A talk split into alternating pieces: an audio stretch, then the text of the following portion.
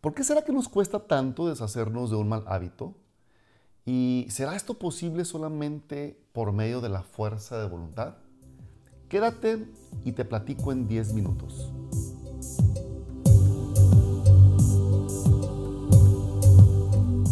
Hola y bienvenido a ¿Dónde quedó la magia? Un podcast en el que abordamos una diversidad de temas que nos permitan poner en práctica todo nuestro poder interior y así crear la vida que siempre hemos soñado.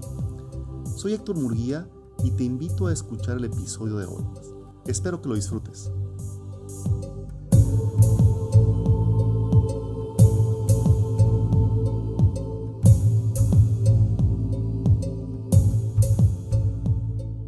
Imagínate que te has puesto como objetivo correr 5 kilómetros o recuperar tu condición física o mejorar tu alimentación. Y entonces preparas tus tenis, tu ropa deportiva, te deshaces de toda la comida chatarra, compras un mundo de verduras y de frutas y todo para dos semanas después aventar todo por la borda. Creíste que iba a ser muy sencillo, pues quizá imaginaste que la fuerza de voluntad iba a ser el ingrediente principal para lograr hacer ese cambio de hábitos.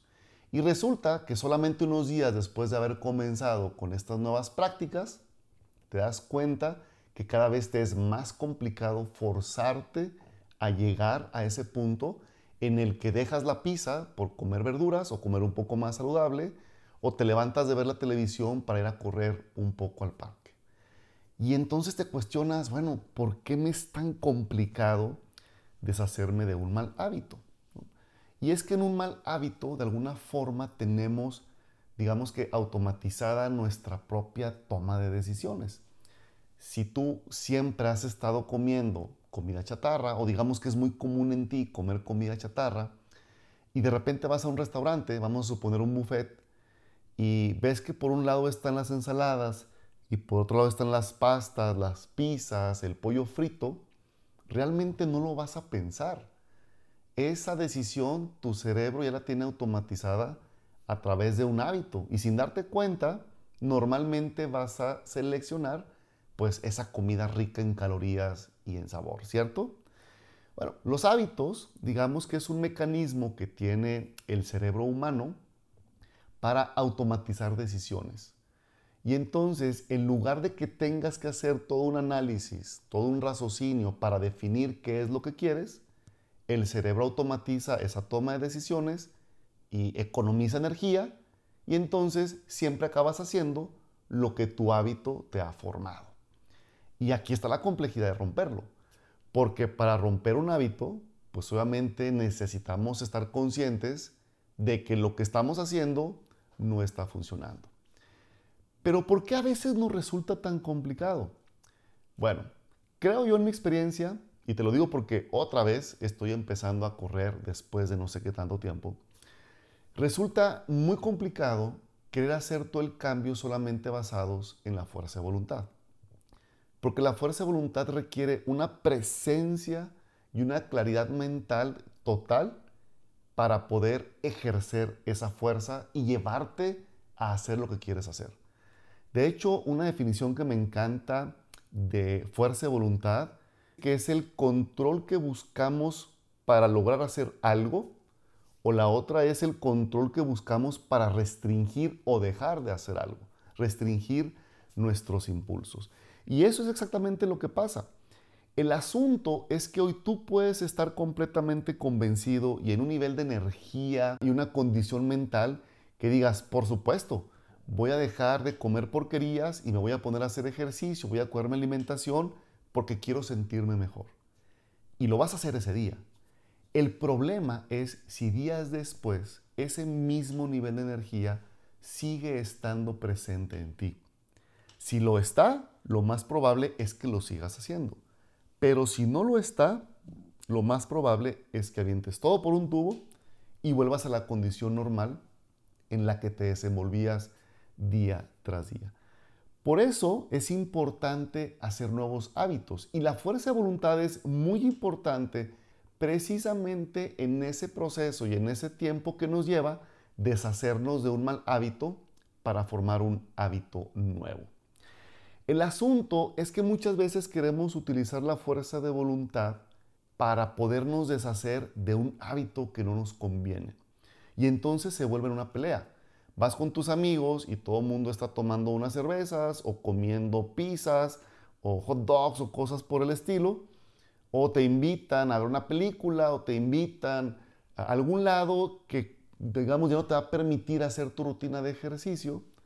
Y normalmente utilizamos la fuerza de voluntad para estar, digamos que, compitiendo contra ese impulso.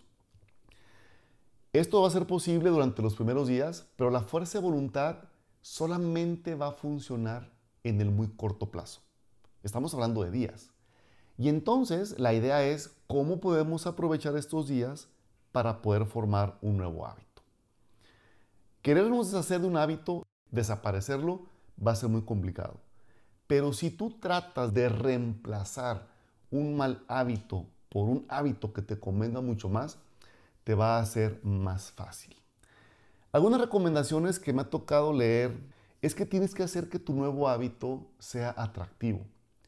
Si nunca en la vida has comido verduras, nunca en tu vida has comido saludable y de repente quieres alimentarte con una dieta solamente basada en, plantas, lo más probable es que acabes aventando la dieta por la borda.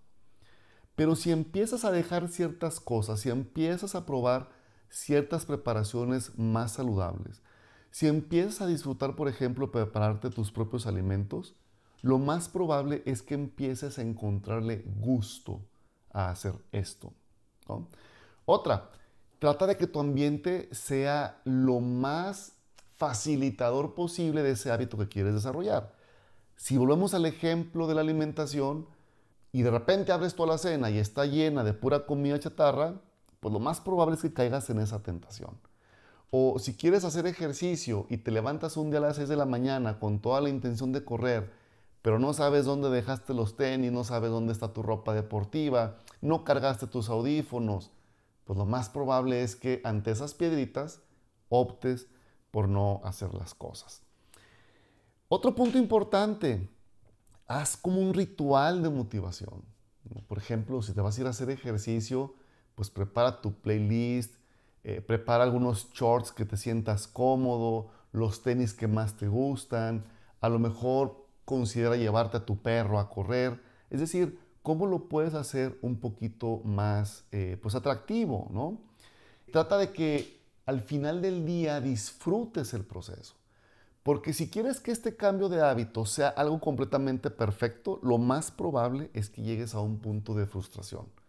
Si después de una semana resulta que no te pudiste controlar o se te antojó demasiado irte a comer unas alitas y sientes que pecaste y que ya aventaste por la borda todo el esfuerzo que has hecho durante días, lo más probable es que estés jugando en contra de ti de una forma mental. Entonces no pasa nada, simplemente pues te dejaste llevar, te gustó el haberte comido tus alitas y listo, vuelve a retomar el objetivo que te has planteado de crear un nuevo hábito. Júntate con gente que haga lo mismo. El que se junta con nueve vándalos, pues muy probablemente se va a convertir en el décimo vándalo. Si hay un hábito que tú quieras romper y el círculo de personas con el que te mueves fomenta que ese hábito sea muy difícil de romper o de reemplazar, pues lo más probable es que tengas que buscar cambiar de un ambiente, cambiar de amistades que te permitan precisamente poco a poco irte deshaciendo de este hábito. Los hábitos, un mecanismo que utiliza la mente para poder automatizar las decisiones que tomamos. Si al final del día, después de 20, 30, 60 días, que algunos dicen que son 21 días, otros dicen que son 60 y tantos días en lo que se forma un nuevo hábito, te aseguro que cuando vayas al buffet del restaurante, si bien es cierto no vas a comer puras hierbas, a lo mejor te servirás algo calórico, rico que te guste, lo más probable es que te hagas consciente de que en ese momento estás decidiendo alimentarte de otra forma. Y justamente después de estar durante este periodo, a través de la fuerza de voluntad y a través de tu conciencia plena, tomando decisiones distintas, llegará el momento en que de forma automática prefieras alimentarte de una manera más saludable, prefieras evitar, por ejemplo, el azúcar o los refrescos, o se te antoje irte a correr una tarde por el parque porque puedes escuchar tu podcast favorito y entonces aprovechas para hacer ejercicio. Busca que tu hábito tenga un premio, una satisfacción, ¿sí? algo que te haga sentirte que lo lograste y que te permita disfrutar el haber alcanzado ese objetivo. Los hábitos, entonces, son un mecanismo muy eficiente que nos ayuda a poder lograr nuestros objetivos de una forma mucho más rápida, de una forma menos sufrida. Pero bueno, si hay hábitos malos que romper, utiliza la fuerza de voluntad, pero recuerda que esta solamente va a tener un efecto en el corto plazo. Al final del día, la consistencia, el que tú tengas la claridad mental de por qué eso para ti es importante y empezar a hacerlo una y otra vez, a pesar de que caigas, a pesar de que un día no te levantes a hacer ejercicio, eso poco a poco irá formando los nuevos hábitos. Y verás que tu vida va a comenzar a cambiar. No dejes en manos de los demás y mucho menos dejes en manos de tus malos hábitos el no poder estar viviendo la vida que quieres. Al final, por más automatizada que sea la respuesta, sigue siendo tu decisión. Entonces, si hoy en día ya estás consciente de que hay algo que haces de forma automática y no te gusta, echa un vistazo. Cuestiónate qué ganarías si dejas de hacerlo y qué ganarías si puedes poner en práctica un nuevo hábito. Y te aseguro que eso te va a ayudar a que poco a poco empieces a cambiarlos. Gracias por escucharme. Si crees que este podcast le puede servir a alguien, no olvides compartirlo. Y también te recuerdo que te suscribas al podcast para poderte avisar cada que publique nuevo contenido. Soy Héctor Murguía y me dio mucho gusto el haber compartido contigo el día de hoy.